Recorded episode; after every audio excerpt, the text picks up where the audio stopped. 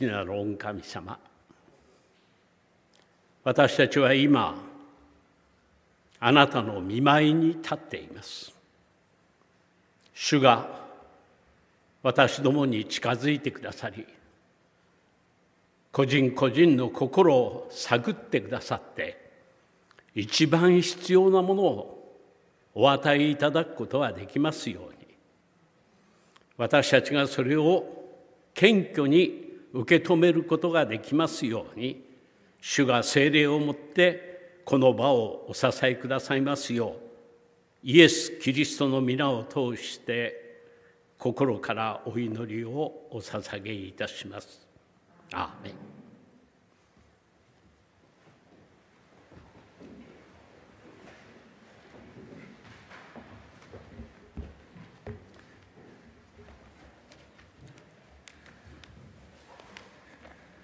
それでは最初に聖書朗読をいたします。本日与えられました聖句は、ヨハネの黙示録21章の3節から4節ヨハネの黙示録21章の3節から4節になります。口語訳聖書では新約聖書の407ページ、新共同訳聖書では477ページになります。それでは拝読いたします。また御から大きな声が叫ぶのを聞いた。見よ神の幕屋が人と共にあり神が人と共に住み人は神の民となり神自ら人と共にいまして人の目から涙を全く拭い取ってくださる。もはや死もなく悲しみも叫びも痛みもない。先のものがすでに過ぎ去ったからである。アーメン。開会賛美歌7番、7番を賛美いたしましょう。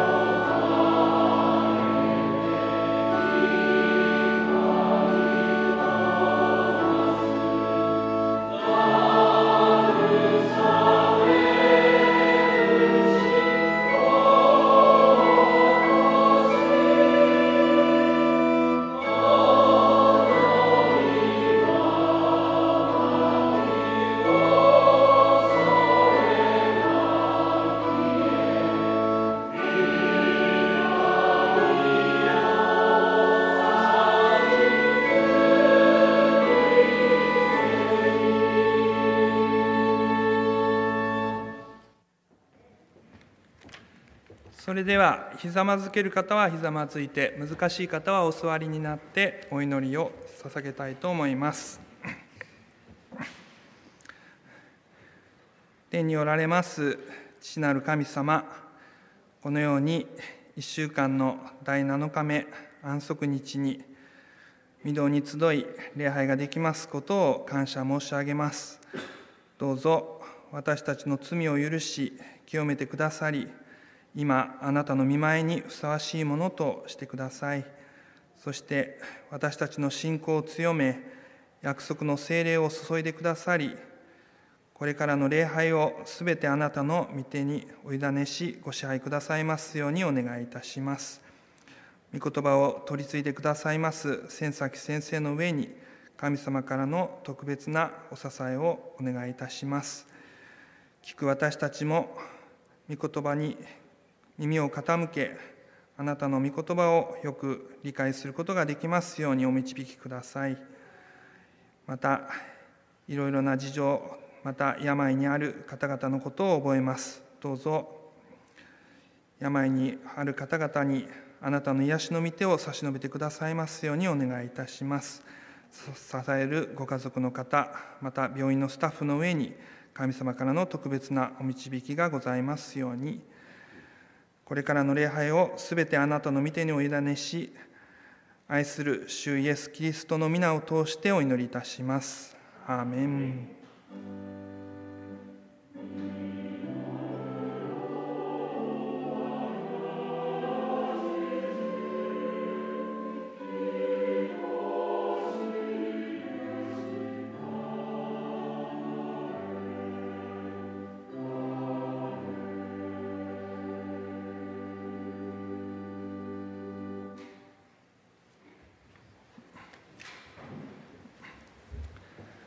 それでは捧げ物を持って神様を礼拝したいと思います。私たちが神様から受けた恵み祝福の感謝として捧げたいと思います。捧げられた献金は教会日本伝道世界伝道のために用いられます。11諸献金をご用意の方もご一緒にお捧げください。またホームページより献金を捧げることもできますのでそちらもご利用ください。それではお祈りをいたしますがお祈りの後に主の祈りをお捧げしたいと思います。それではお祈りいたします。天におられます父なる神様いつも私たちを愛し支え必要なものを与えてくださっておられますことを感謝いたします。今から私たちに与えられているものの中から献金をいたします。どうぞこの献金を受け入れあなたの御用のために用いてください。捧げる一人一人の上にあなたからの約束の祝福が豊かにございますように感謝して主イエス・キリストの皆によってお祈りいたします。アーメン。天に増します我らの父よ。願わくは皆をあがめさすたまえ。御国を来たるたまえ。御心の天になるごとく地にもなさせたまえ。我らの日曜の糧を今日も与えたまえ。我らに負い目あるものを我らが許すごとく我らの負い目をも許したまえ。我らを試みに合わせず悪より救い出したまえ。国と力と栄えとは限りなく汝のものなればなり。アーメン。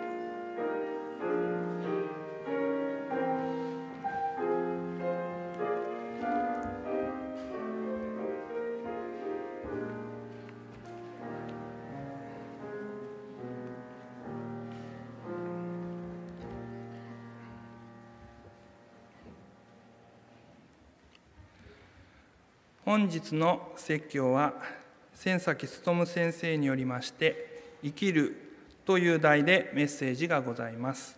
その前に聖歌隊によりまして検証がございます。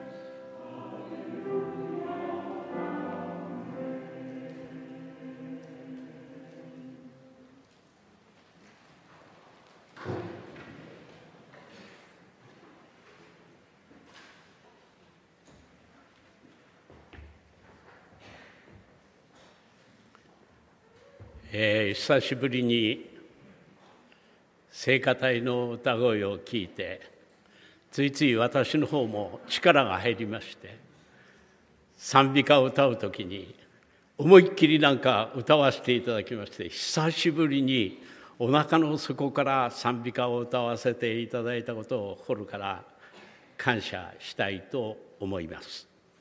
神様を賛美する特権これはですね本当に私たちクリスチャンにとっての特権であります。さて長い信仰を貫いていた一人の婦人が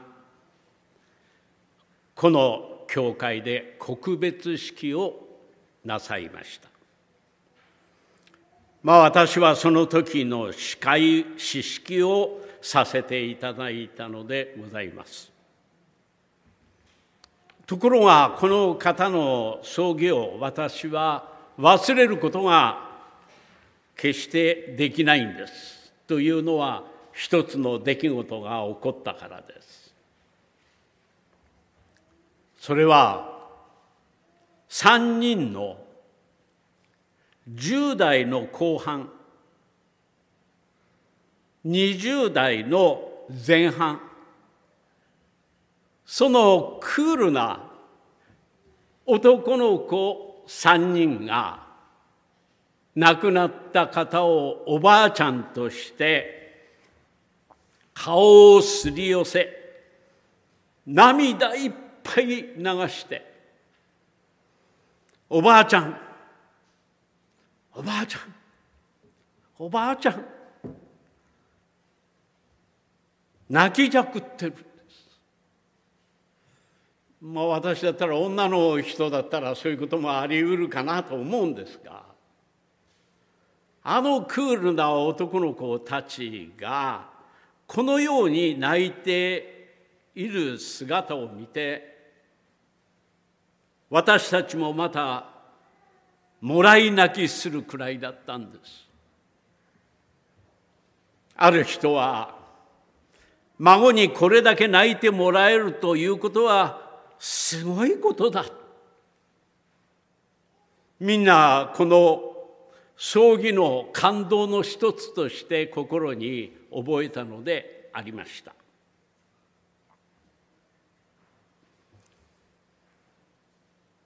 私もこれから少し小銭を貯めてせめて小遣いを孫たちにやっておかなければと言っている人がいました。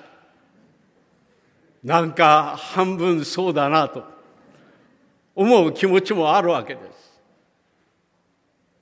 誰が私のために泣いてくれるんでしょうか。しかもあのクールな青年がおばあちゃんのために泣いている。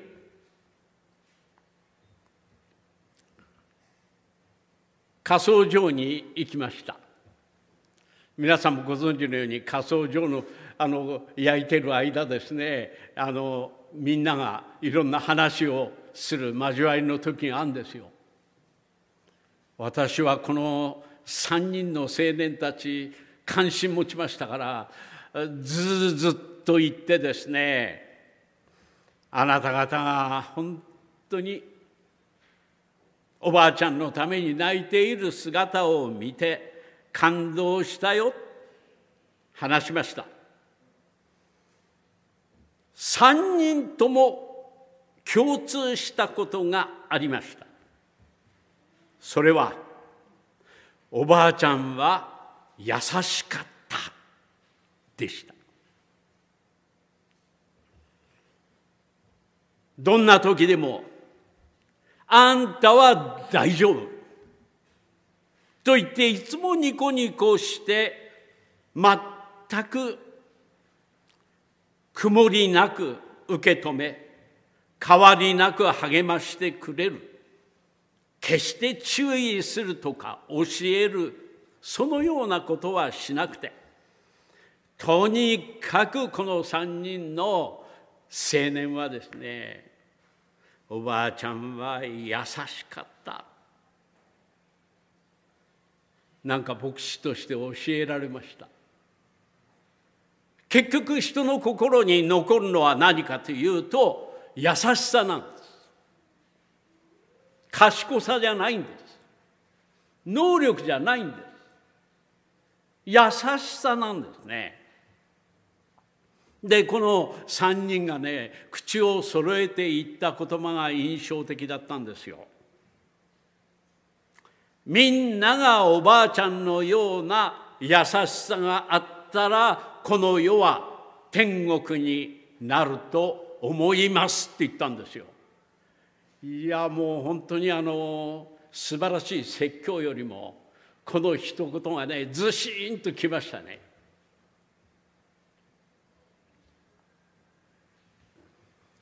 彼らの口を揃えていったこの言葉。おばあちゃんは優しかった。それを貫いたおばあちゃんの生き方素晴らしいと思いません？まさにこのおばあちゃんの寝顔は優しさと生き切ったという表情があったことは言うまでもありません。一体生きるとは改めて私は思うのです聖書を開いてみますと神様は創造の5日目から生き物という言葉を書いておいでなんです。すなわち5日目までは生き物はいなかったんです。5日目からですね生き物が出てくるんです。私はここにねすっごいインスピレーションを感じるんです。この創造の家庭の中において生き物が登場するということは命あるものが作られたということなんです。命の創造は無から有を作るくらい画期的なことなのです。星が生まれることは物理学的に今解明されてるんです。しかしながら命を生んだという出来事は神様以外には起きてないんです。命は命からしか生まれないんです。急に命が出てくることはないんです。だから月に行った人はね地球を見ると地球だけがね命で満ちてんだなと思った時にねもう言い知れぬ感動があるそうですよ。わかりますよね。人間はどんなに頑張っても命を作り出すことはできないんです。これは厳然とした事実なん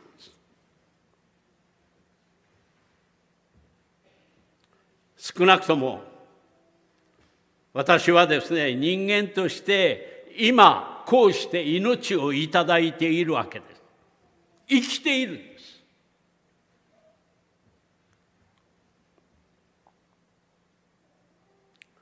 自分の人生を現に今私は生きてるんです。これはとてつもない宇宙の一つほどの価値を持っていることなのです。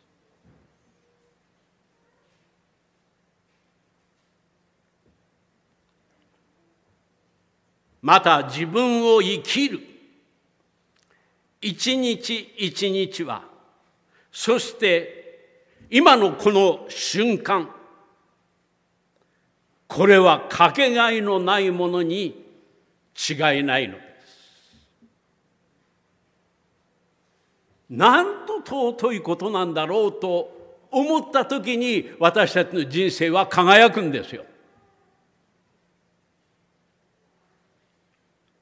私たちも自分が愛するものを失うとかそして自分自身が何かの宣告を受けるとかそういう時にこの一瞬一瞬が一日一日がどんなに尊いものであるかということが認識されるんです初めから認識してればいいなと思うんですがそれくらい私たちは今生きていることは神様の大きな支えの中にあることを私たちが心に覚えることができたとしたらプーチンにはならないんです。戦争なんか起こしませんよ。争いを起こしませんよ。なんで人間は人間同士裁くんですか？なぜそのような道を歩んでいるんでしょうか？それは私たちが神様からこんなに一日一日支えられているんだという喜びを感じていないからに他ありません。聖書によれば命は永遠のものであったはずですが罪が入り込むことによって寿命が生まれたっていうんです。そうですよね。なんで人間は年取るんですか？なぜ他の動物たちは死があるんですか？私も思うんです。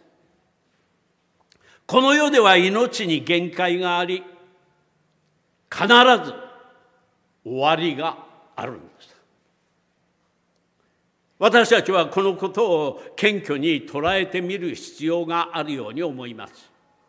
人はすべて死ぬ運命の中に閉じ込められているのであります。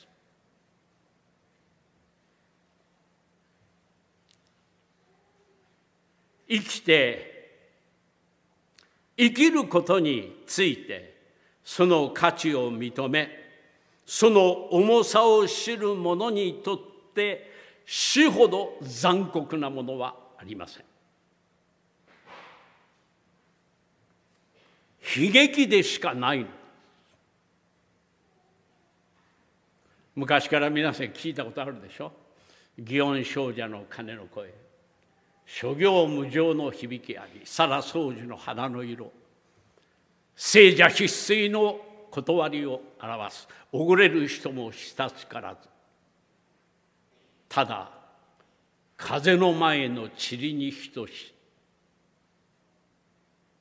皆さんも昔こういうのを学ばれたのではないかと思うんですね。教会を知る私は以前富山にいる時に若い頃ですね10代の終わり頃、えー、実はショックを受け考え込まされた日本の映画があるんです。日本2つ。一つは何であるかというと蜘蛛の巣城。ちょっと古いので 白黒の世界ですよね。ええ。でも最近カラー化されたらしいですよ。なんかすごいですよね。この2つの作品はですねいずれも黒澤明が若い時に一番脂の乗っている時に作ったものなんです。まさに祇園少女の鐘の声のあの世界からですね眺めているんですよ。「蜘蛛の巣城」という映画は和製のシェクスピアが書いたマクベスそのものを日本化したそういう映画なんです。皆さんよくご存知なのでいやあの年齢が問われるかもしれません若い人は何を言ってるかわからないかもしれませんけど機会があったら見たらいいですよね。知略を尽くして上司となりますが最後は無残な死に至る、ええ、無残な死を遂げるのであります。まさに聖者必須の断りを表すそのままです。もう一本は何であるかというと今日の説教の題にも書きましたけども生きるある人はすぐ分かると思うんです。平凡な公務員が死の宣告を受けた時自分の一番したかったことをやり抜いて満足して死ぬのです。それは子どもたち老人すべての人を意を得る公園を作ることだったのです。生きるということはどういうことか考えさせられます自分らしく生きたいと思わされ私たちはその道を選択する実は自由があるんだと思うんです。で私はこの日本の映画が私のすごい若い時のインパクトがありまして自分の生涯は人の役に立つ生き方をしたいと思いました。それで三位学院というところへ行ったんです。牧師になりました。77になりましたけれども大満足しています牧師ほど面白いっていうかありがたいというか本当に、えー、人の悩みを聞くそして一生懸命祈ることができるこんな素晴らしい働きは他にはありませんね。えー、いや本当に感謝しております。今77歳になりまして。77でなければ見えてこないいろいろなことが見えてくるようになりました。人間にとって一番大切なものは何なのか。これはとっても大事なことであり一人一人の人生がそれによって輝いてくる素晴らしい生きがいがある素晴らしい私たちのうちにいい人生だったと言えるように私たちは正しい選択をしていきたいものだと思うんです。私は本当に偉大な人というのは何かそういう人のためになることを貫いていく人なのではないかそういう生き方をすることのできる人なのではないかと思うわけです。実はあの先日新聞見てましたらねこういう記事があったんですよ。アメリカのアウトドア用品パタゴニアこれを作ってる。いや実は私もあの山登りするんでパタゴニアのなかなかいいんですよ。これが。ところがこの人はですねどうかというと気象変動は人類最大の脅威だ。地球を救う経営へと自分は舵を切りたいというので1300億円以上のお金をですねこの自然の守るために献金している人すごいですよね。で毎年1億ドルそして環境保護に与えているわけです。利益を全部そこに注いでいるわけです。それでこの自社株も全て実は自分の持ち物ではなく地球が守られるために注いでいるわけです。いやー志高いなと思いますよね。彼はもともと質素な生活を好み会社の所有権を手放した後も生活は何も変わらないと語る。同じ家に妻と50年以上住み携帯電話も通話以外の機能は使わない。私と同じです。ほぼ毎日中古で買った日本車を運転して出勤する。彼にとってはですねこの自分の足元の地球が本当におかしくなることが耐えられないんです。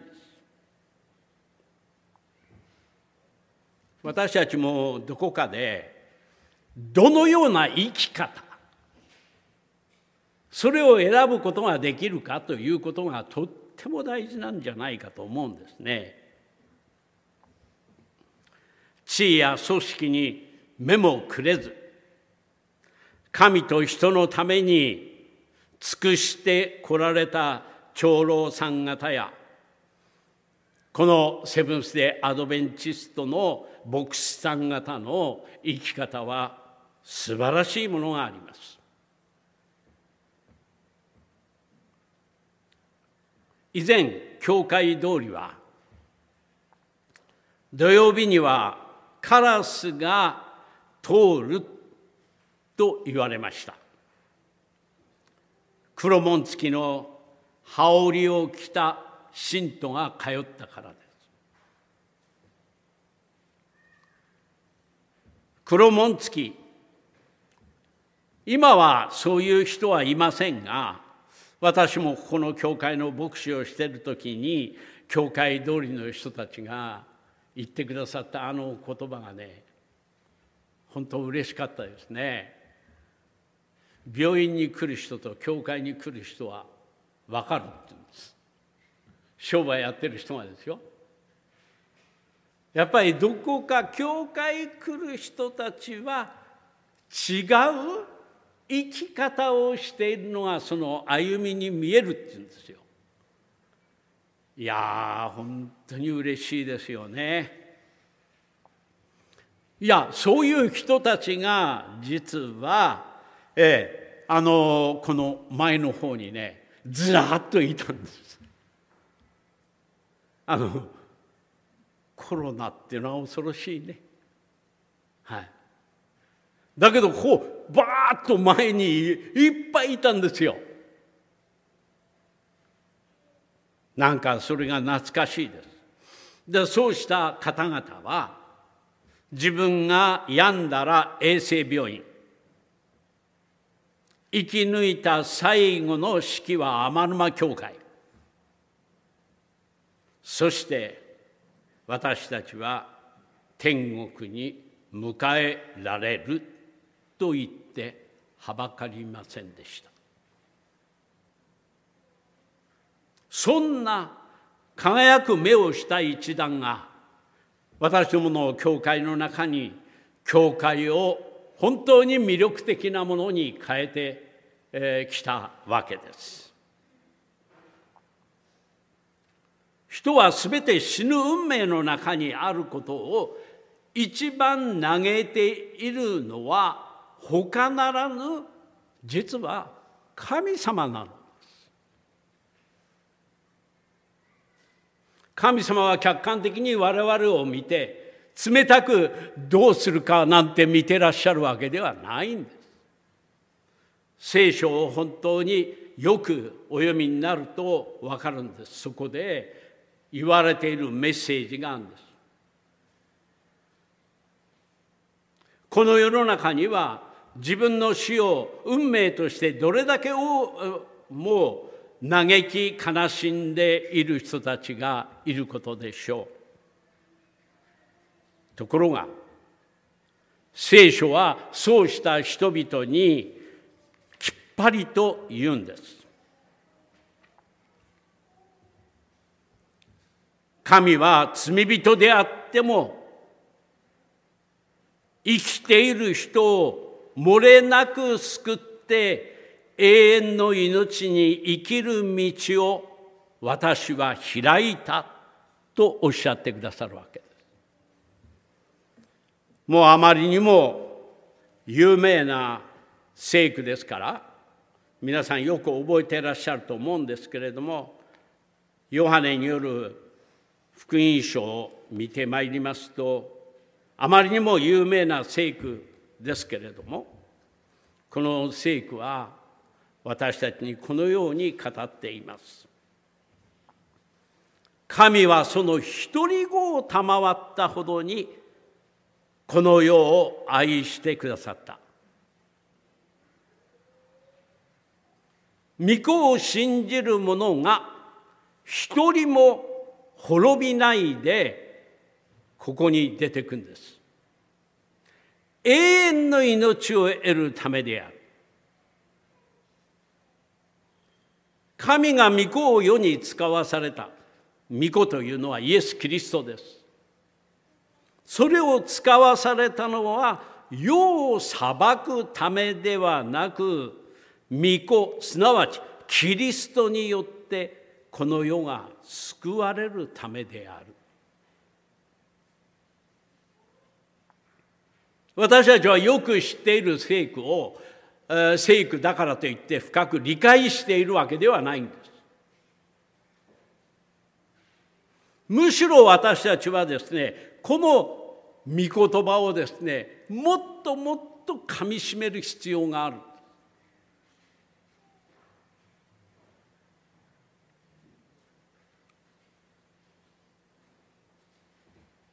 このことを神様は私たちに対して宣言しておられるわけです。世を裁くためではなく御子によってこの世が救われるためであるっていうんです。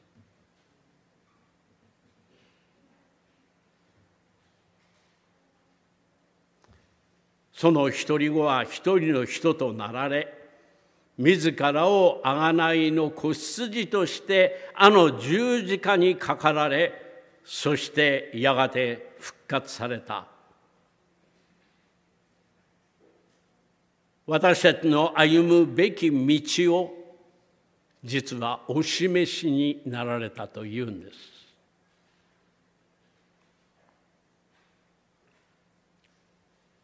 限られたこの世を生きるいや生き抜いた人に永遠に生きる道を切り開いたというんです。この宣言なんです。同じヨハネによる福音書の5章。24節にこのように書かれているんです。よくよくあなた方に言っておく。私の言葉を聞いて私を使わされた方を信じる者は永遠の命を受けまた裁かれることがなく死から命に移っているのである。この確信を持っている人はですね幸いです。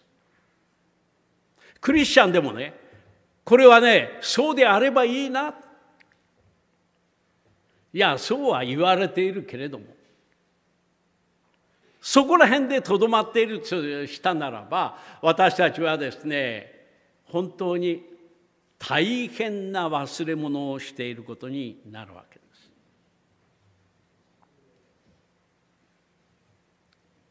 今日皆さんに読んでいただきました黙示録のあの御言葉をもう一度読んでみましょう。黙示録の21章これはですね聖書の一番最後の結果そのことをですねここで語っているわけなんですね。黙示録の21章3節からお読みします。また御座から大きな声が叫ぶのを聞いた。見よ神の幕屋が人と共にあり、神が人と共に住み、人は神の民となり、神自ら人と共にいまして、人の目から涙を全く拭い取ってくださる。もはや。死もなく悲しみも叫びも痛みもない。先のものがすでに過ぎ去ったからである。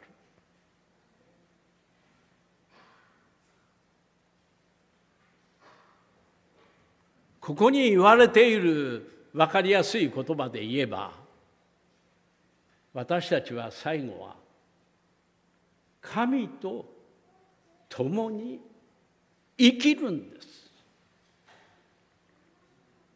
私たちが今生かされているのはそのための招きの時間が与えられていることなんです。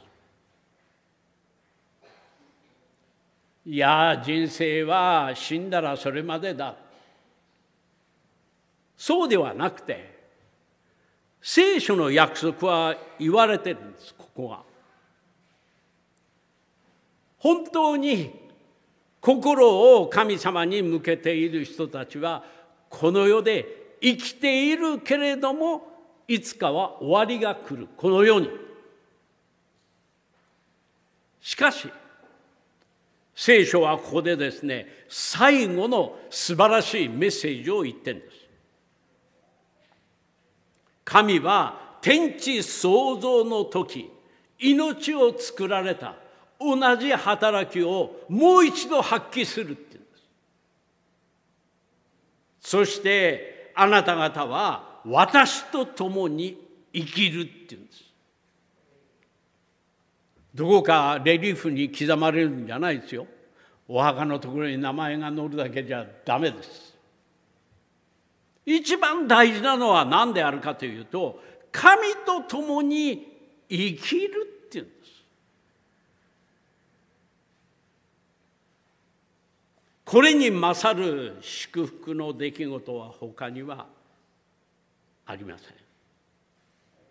おそらくこの世界、えー、この宇宙その中の一番素晴らしい結論があるんです。それは神は私たちに呼びかけられるんです。私と共に生きよう。そうなんです神様は最後の最後に私たちにこのような祝福を与えてくださるわけです。完結なんです。ゴールなんです。私たちはこのゴールを持っていることを心から感謝したいと思うのです。私はですね神様のこの恵みの御言葉に私自身の生涯をかけます。主は私たちに言われるんです。私と共に生きよ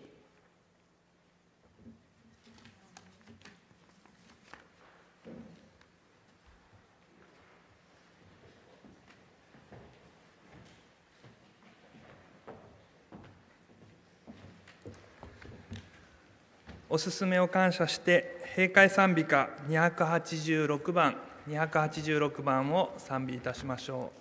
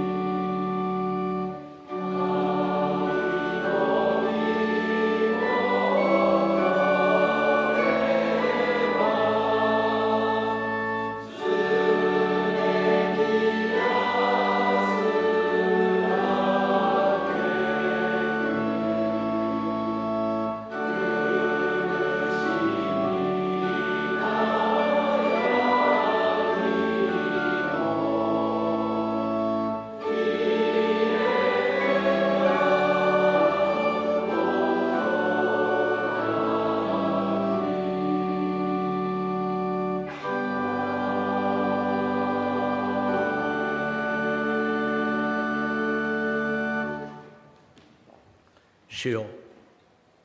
心から感謝します。